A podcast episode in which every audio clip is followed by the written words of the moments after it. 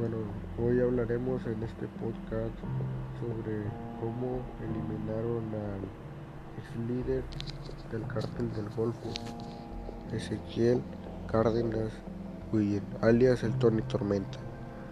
Después de haberse escapado de una operación para capturarlo meses atrás, en donde se suscitó un enfrentamiento, la Marina le siguió los pasos y se le pudo ubicar en un departamento en la ciudad de Matamoros, Tamaulipas, ciudad en que controlaba y donde era fuerte.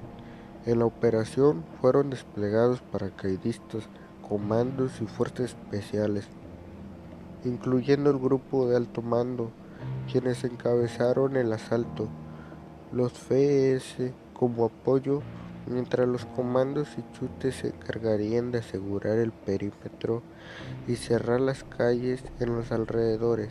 El enfrentamiento duró más de cuatro horas continuas, respondiendo gran hostilidad por parte del círculo de seguridad denominado los escorpiones, formado por exmilitares y civiles.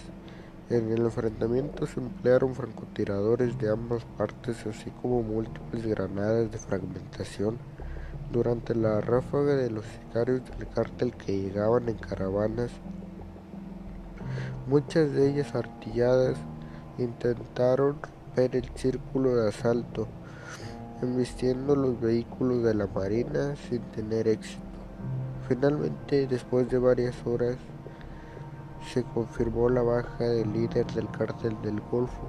Hubo alrededor de 50 bajas entre sicarios del cártel y bajas de la Marina, aunque en el reporte se mencionó solo 10 oficial en cuatro bajas por parte de la CEMAR, dos de ellos de las fuerzas especiales, así como cuatro heridos, un militar muerto al igual que un reportero resultado de los diversos enfrentamientos alrededor de dicha ciudad. Bueno, esto sucedió en Matamoros y así fue como eliminaron a Ezequiel Cárdenas.